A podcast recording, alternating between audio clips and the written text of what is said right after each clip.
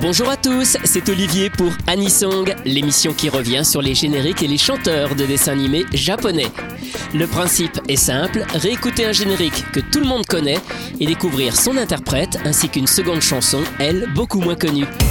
Aujourd'hui, Gwinko, l'interprète du générique de début de City Hunter 91, ou si vous préférez, Nicky Larson.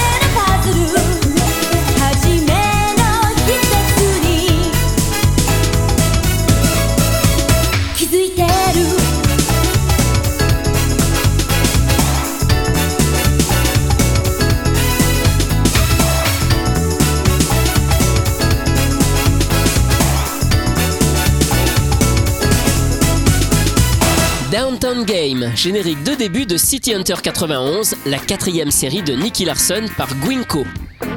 Gwinko est une chanteuse dont la carrière a duré 7 ans au Japon. Elle commence en 1987 avec un premier single chez Epic Sony Music et elle prend fin en 1994 avec la sortie d'un sixième et dernier album. La particularité à l'époque de la série City Hunter, c'est qu'on ne compose plus de génériques spécialement pour l'animé. Les producteurs ont tout simplement demandé à Sony Music de leur proposer des artistes et des chansons pour les utiliser en générique, une pratique qui est aujourd'hui devenue le cas de 99% des génériques. C'est ainsi que Downtown Game sert donc de générique de début en avril 91. C'est le premier extrait du cinquième album de Gwinko qui sort un mois plus tard. Et c'est le même principe qui est repris la même année pour Otohime Connection, une OAV musicale adaptée d'un shoujo manga qui se compose d'une succession de clips. Alors l'animé est vraiment obscur, mais la bande originale regroupe tout plein d'artistes de chez Sony avec le meilleur de la chanson pop du moment. Écoutez plutôt ce morceau de Gwinko, intitulé Yokubarina Weekend, extrait là de son troisième album.